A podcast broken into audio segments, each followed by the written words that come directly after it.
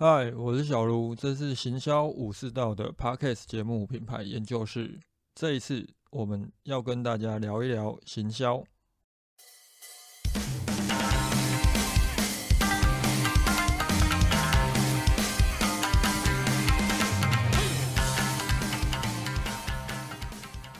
上周有一个相当热门的网络话题，就是数位中介服务法草案。即便没有在特别关注这方面的议题，也没有看过草案，又或者可能对这一部分的新闻不是相当的注意，也许都看过朋友圈有一则贴文。这一则贴文就是本篇贴文因为违反数位中介服务法而被删除。所以多多少少一定都会知道这个议题。那那个时候我就有把数位中介服务法草案整个看过一遍，就是大致上的看过一遍而已，没有相当详细的每个字都看。啊，我今天就来跟大家聊一下这个服务法哦，就是这个数位中介服务法它的草案究竟可能，我们今天单纯会探讨的是它在商业的应用上。可能会造成什么样的影响？又或者，好，今天这个法案它其实还没送进立法院，那就目前整体的舆论方向跟选举快要到了嘛，这个法案到底会不会通过？又或者会以什么样的方式通过？其实我们也都还没有一个很明确的答案。但是从这个法案当中包含了政府一些有关单位近期所推出的一些其他的规定哦，包含了我们去比照国外已经有类似的这种法案，可以来聊一聊。接下来可能在数位行销跟商业应用上会有什么样的一个变化，又或者大家可能需要注意一些什么？为什么对于做电商的人，又或者做数位行销的人来讲，这个法案我们建议大家可以去了解一下的原因，最主要是因为，虽然说数位中介服务法它规定的所谓的线上平台服务商，它指的是它的使用者数量达到两百三十万人以上，所以它。主要规范的还是那一些用户数量大到一定程度的大平台。或许今天如果你是用自己的个人品牌官网在卖东西，你有自己的一个 app，你的会员数量可能根本连十万都不到的时候，这个法令是规范不到你的。但是问题来了，你有没有在虾皮上架？你有没有在陌陌上架商品？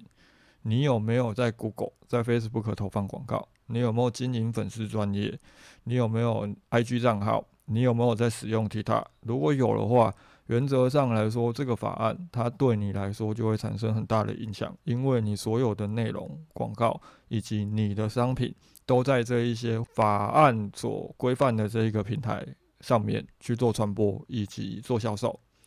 啊，原则上来说，这一个法案它大致上其中有好几条都是关于。对用户的一个保护措施，其中有一个第八条，第八条它当中就有提出，就是数位中介服务商，他必须要呃对用户的资料进行隐私的保护，跟提出一些智通安全管理相关的一些机制。最主要是平台本身就必须对于用户的资料有善尽保管的责任。但是很诙谐的地方是哦，他提出了这样的一个规范。但是在后面有一些关于你如果违反这个法令可能会有什么样的法则的时候，却没有针对这个第八条来进行延伸的法则的探讨。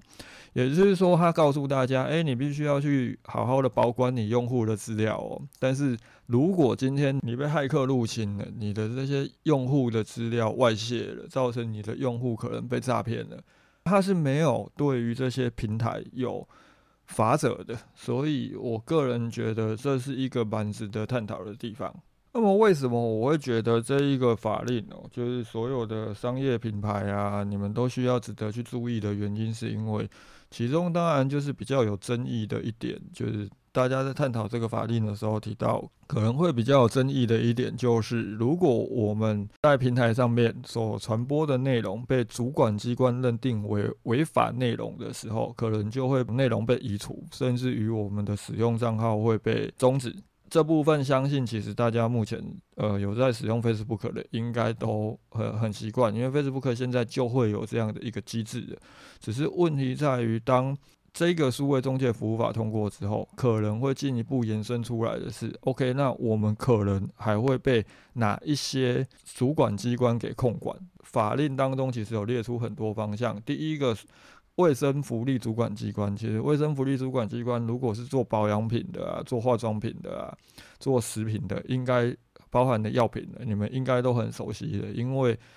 这一些主管机关本来就都会去看你们的广告内容，就是所谓的卫生福利主管机关，他们都会去看你的广告内容，看你的贴文啊，可能发现到你有违法了，他就会请你去喝茶。其他除了卫生福利主管机关之外，还有文化主管机关，他们会去管控一些数位的中介服务资讯，当中也包含了涉及大陆地区影音内容的相关事宜，这就非常有意思哦。TikTok 当中其实包含了现在的 Facebook 以及 YouTube 上面都有很多的，呃，大家从抖音上面搬运过来的这些内容。那这些内容它属于大陆地区的影音内容。那在这个法令通过之后，会不会起到什么改变？甚至于当有一个平台上面可能会有超过五成的内容都是抖音搬运过来的内容的时候，那这个平台它的存续以及它的营运会不会造成很大的影响？其他部分也包含了内政主管机关当中，我觉得个人比较有意思，我还特别在它的法条当中标示红线。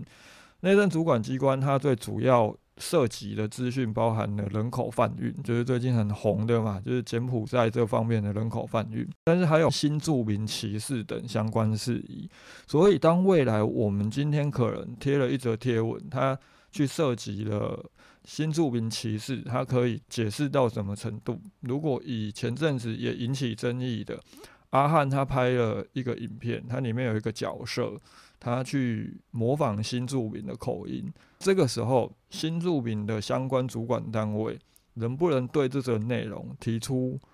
呃质疑？提出他们觉得这篇内容不适宜，最后这篇内容可能就会因此而遭到下架。这其实也是。为什么大家在谈到这个法案的时候会觉得哦，你给主管机关太大的权限，你可能会引发争议的原因？大致上，其他部分像警政主管机关，他们当然谈的就是可能网络上会有的一些诈骗资讯啊，甚至于是一些毒品啊、赌博的相关的销售资讯，他们主要管控的是这些。大致上这没有太大的问题了，因为这些本来可能就都是违法内容了。其他当然也包含了教育主管机关、金融主管机关，他们会去管控一些像校园霸凌的资讯，以及一些金融服务的资讯。所以目前可能有在网络上贩售一些理财课程的，又或者去做一些理财型订阅的。当这个法案未来假设通过了，他们会不会对你们的商业行为造成影响？其中也包含了像公平交易以及农业主管。农业主管它其实大致上跟前面的那个食品药品有很大的关联性。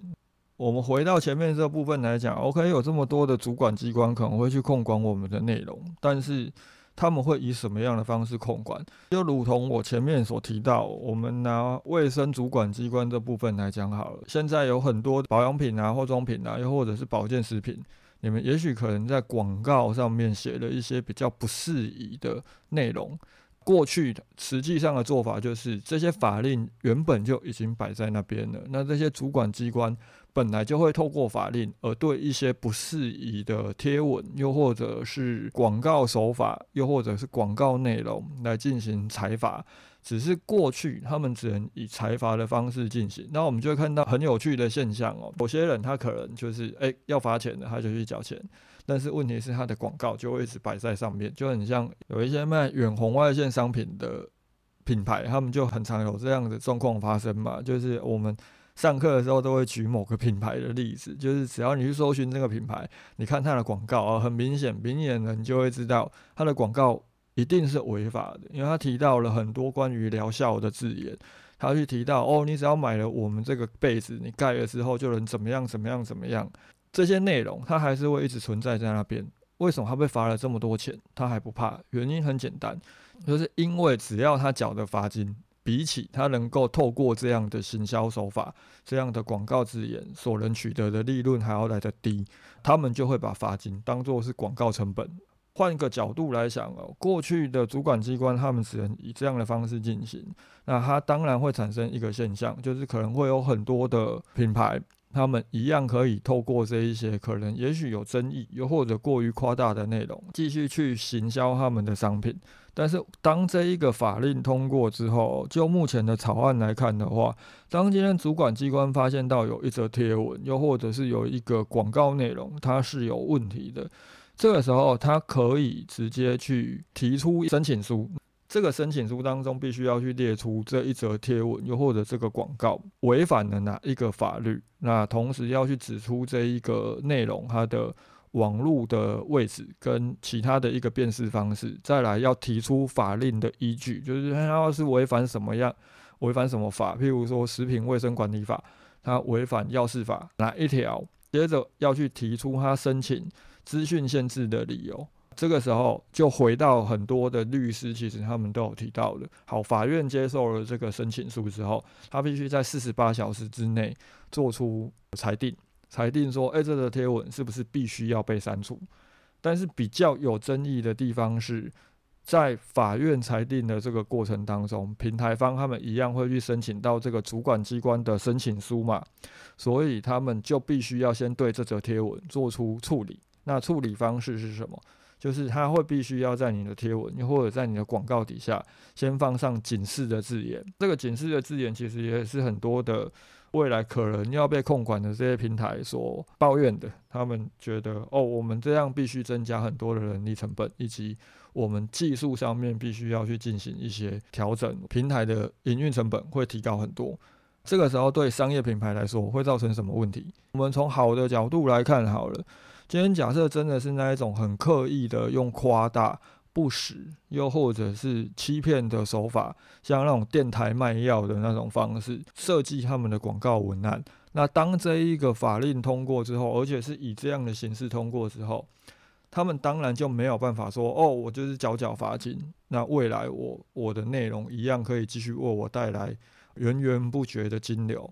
首先就是，诶，它即便这个内容没有被下架，但是当广告内容又或者贴文内容底下出现了这一则内容可能涉嫌违反什么什么法，或有不实的情势这之类的字眼出现的时候，这个广告还会有效吗？当然不会啊！大家都看到有一个红色的文字告诉你说这一则广告内容这个商品可能是有问题的，那你还会去买吗？所以。在广告还没有正式被下架之前，其实它就会去严重的影响到它的生意。当然，这是从好的角度来看，诶，我们就可以减少这种诈骗资讯、不孝商品在网络上面传播。但是从坏的角度来看，假设像回到我们前面所提到的，像阿汉这样的一个资讯，它本身是确实存在争议，就是有的人觉得它其实不是歧视，有的人觉得它是。那这个时候，当主管机关提出了申请书，然后确实也有这条法条，他甚至也没有提出所谓的哦，对原住民歧视应该是怎么样的法条，他只提出像宪法第一条，我们必须确保种族平等。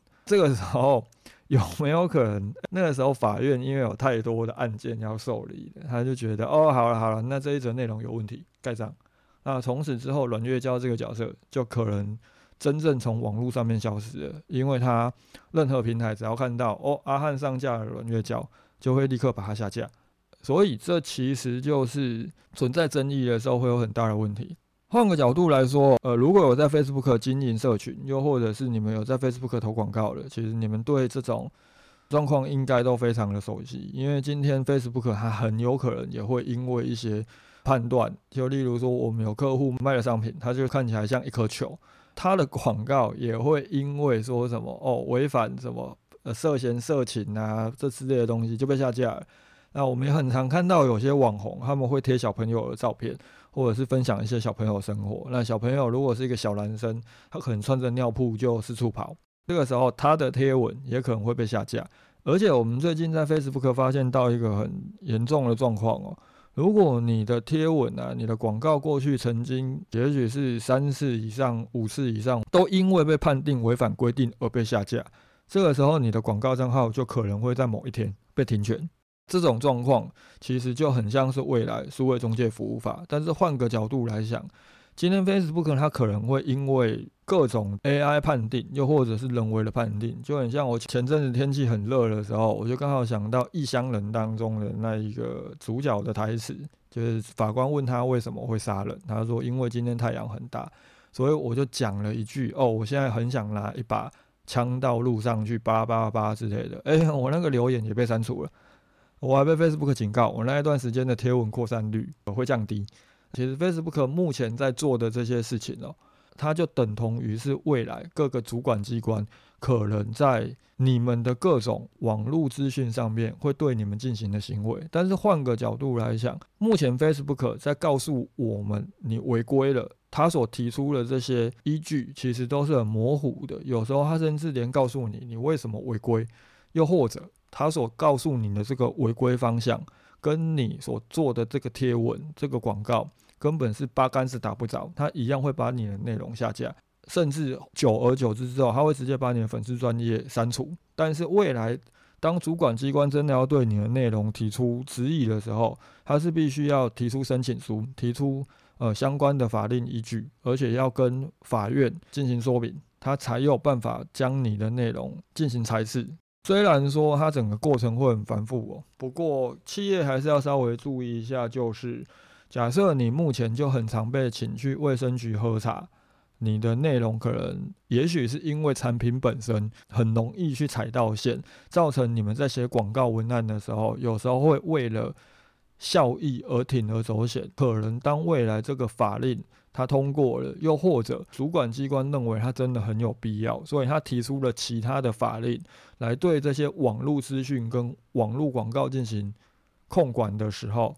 那么或许可能目前还可能有效，又或者缴缴罚金就没问题的这种行销方式，又或者是内容呈现的方式，在未来可能就会存在非常大的问题。这是我们在看完这个法令之后，包含了一些整体上各个主管机关以及 NCC 的态度之后，我们认为这或许是一些商业组织你们未来在进行。内容制作，又或者是广告规划的时候，需要特别注意的。原则上来说，只要你的贴文跟你的产品的资讯，还有你的广告，它都不太会去违反现在既有的任何主管机关的法令的时候，你未来也不需要有太大的担心。因为今天真的要进你的文，它也必须要提出一些。呃，法令的依据嘛，除非说你为了包装你的商品，你去玩迷音，而你的迷音可能涉嫌了性别歧视、种族歧视、宗教歧视，然后 OK，他可能会从这个角度去控管你的内容的曝光，这是有可能的。除了我们前面提到的这个内容制作可能会需要注意的方向之外，还有另外一个是关于电商方面的数位中介服务法，它其实对于线上交易平台有进行了一个规定，就是说，今天线上平台服务提供者哦，在跟卖方订定契约的时候，必须要取得卖方的一些资讯，才可以开放让卖家上架商品进行销售。那这些资讯包含了什么？包含了卖方的名称、他的地址、电话跟电子邮件信箱，就是一些通讯资料啦，还有卖方的身份识别文件跟电子签章。如果今天卖方是自然人的时候，他可能必须要提供他金融账户的详细资料。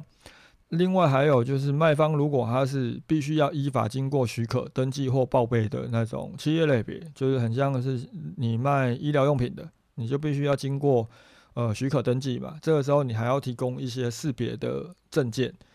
其他也包含了产品跟服务。如果必须要去取得一些。呃，法律声明书的，你也必须要提供给电商平台，你才可以上架这些商品，并使用这些平台的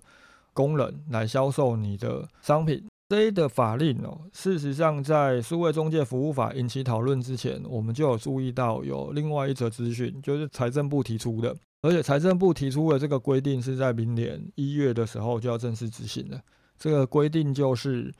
呃，未来我们在进行税务登记的时候，假设你是电商业者，又或者你有透过电商销售商品，你必须在你的税务登记资料当中，把你的网络平台的网址，还有其他的一些电商的资讯，通通在税务登记当中去列示。这是从税务登记的角度切入。同时，财政部也规定，在你的销售管道上，不管你是用官网还是你是用 APP，你都必须在这一些销售的工具上面列出你的公司的名称，列出你的统编。那这个时候就很有趣哦。假设今天好，OK，今天我在虾皮卖东西，当然虾皮也必须要接受控管嘛，所以也许今天虾皮也必须要把这些卖家的。统编这一些卖家的公司名称，通通都标示在它也许是卖场比较显眼的地方。但是虾皮当中其实有很多的卖家，他们是小卖家，他们每个月的收入可能都连缴税的门槛都还没到，他们也没有去申请行号，更不要讲是有限公司啊，他们发票也都是由虾皮代开的。那在这样的情况之下，他们需不需要也在他们的平台上面去登记这一些资料，还是他们登记的其实就是虾皮的资料？又或者比照这个数位中介服务法，他必须要把他的卖家的身份识别，又或者他的金融的账户资讯公布出来？这条法令原则上来说，不管是财政部的还是数位中介服务法，它对于本身在台湾就有登记立案，而且有。在缴税的这些企业来说是没有太大的问题的，就最多就是你们在税务登记的时候，呃，多填一些资料，啊，你们官网，呃，要把这一些你的统编啊、你的公司名称都练上去。对于一些小卖家，特别是对于一些，知道虾皮上面有很多的中国卖家嘛，然后他们可能都会找一个台湾的出货仓当做他们的出货地，然后让大家觉得说，哦，这个是在台湾出货的台湾卖家。原则上来说，这个法令假设通过了，它对于又或者财政部那个法令呃正式施行了，而且它是有扩及到像虾皮这样的电商平台，也都必须要公告所有卖家的资料的时候，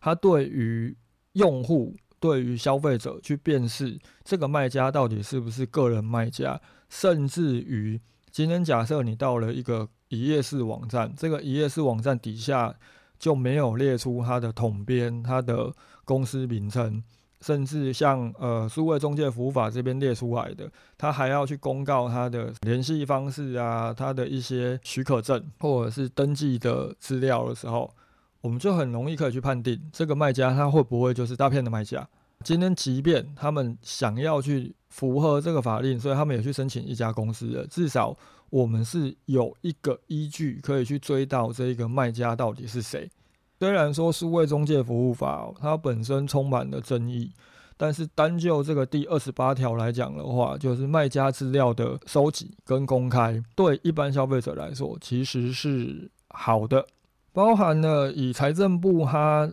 也即将在明年一月正式施行的那一个规定来讲的话。我相信这一些对于卖家资讯公开的规范，即便数位中介服务法也许不会通过，又或者会以另外一种方式通过，这类的卖家资讯公开的规范哦，可能也都会落地实行，因为它对一般消费者来说，它就是一种保护。那我相信相关主管机关他们也都会去重视这方面的东西。大致上来说，其实这个对一般的正常经营的正当企业来讲的话，其实是没有太大的问题了。其他当然就是广告部分也会受到一些限制。第三十条有规定哦，就是线上平台服务提供者如果在线上界面向使用者展示广告时，也必须要以清楚、明显而且可以及时辨识的方式。揭露下列的事项：第一个，广告的标示；第二个，广告主是谁，以及决定广告展示的对象、主要参数之资讯。大致上来说，其实这些东西有现在所有的数位广告平台其实都有在做了，就很像 Facebook，就很像 Google。我们只要看到广告，我们都可以透过他们有的一些公开资讯，包含了 Google，你把它点下去之后，你。你去选择那个为什么我会看到这个广告？你可以去看到这个广告是谁投的，以及这个广告它是设定了哪一些呃参数设定。例如说，哦，依据你所输入的关键字，依据你过去可能浏览过的资讯。但是问题来了，数位中介服务法它规定，我们必须要在明显而且可以及时辨识的方式揭露以下的资讯。那我们就可以想象哦。今天可能会出现一则 FB 广告，然后在 FB 广告你投的 FB 广告底下就会出现哦，这个广告是由由谁投放的？他设定了我要把广告投给几岁到几岁，什么年龄啊，甚至有什么兴趣的呃受众，这样的东西其实目前所有的广告平台都有做了，只是它不会很明显的去出现在广告的底下。但是当未来数位中介服务法这个规定它通过了，因为它比较没争议吧，它没有什么言论控管的问题。感觉起来也是对于一般的消费者来说有保障的，因为我们可以很清楚的看到，哦，为什么我会看到这个广告？这个广告是以什么样的方式设定的？但是对于企业来讲，哦，这种过于公开透明的投放方式，它到底是不是好？等同于我们所设定的所有的广告参数，通通都必须公开。那要公开到什么程度？包含了今天可能很多的人，呃，你们在。设计广告的时候，你们都有很多的设定，各个广告平台到底要公开到什么程度，它就有很大的问题哦。就我自己来讲，我会觉得这样的广告呈现其实是很糟的。整体上来说，它不管是对企业来讲，还是对用户来说，都是一种干扰了，就是一种使用平台上面的干扰。但是这样的东西，其实是我们在看数位中介服务法哦，需要特别注意的。表面上来看的话，它对于一般民众。它是一种保障，是一种公开透明的保护。同时，这样的一个法令，它也不会去牵涉到所谓的言论控管，因为它跟一般民众平常非商业的网络行为没有太直接的关系。像这样的法条，它也许就可能会被保留下来，又或者它会以其他的形式出现在我们的这种所谓的数位平台的管控法规当中。而这一些法令，它对于企业来说，它就会造成我们在数位行销以及广告投放上面产生很大的影响。所以这也是我蛮建议大家，就是身为行销人员，又或者是企业主，你们有时间哦，都可以去看一下这个数位中介服务法草案。呃，即便它可能最后未必会通过，又或者通过的方式不同。甚至于他可能连立法院都送不进去，因为现在反对的人还蛮多的。网络上有个呃网站，它可以让大家投票。那目前反对的大概占了百分之九十五吧，所以他可能连立法院都送不进去。但是问题是，当中有一些可能比较没有那么具备争议的，又或者对一般民众来讲或许是好的这一些法令，它可能都会被保留下来。这些法令其实对于我们在进行数位行销跟呃商业推广都会造成一些影响，甚至是很大的影响。这也是大家值得去了解一下的最主要原因。以上这就是我们大致上研究完之后发现到，诶，可能对于未来大家进行数位行销会存在的一些问题哦，大致上挑出来提一下。一样针对今天的内容有什么问题，又或者想讨论的，都欢迎留言私讯给我。我们今天就讨论到这里，大家拜。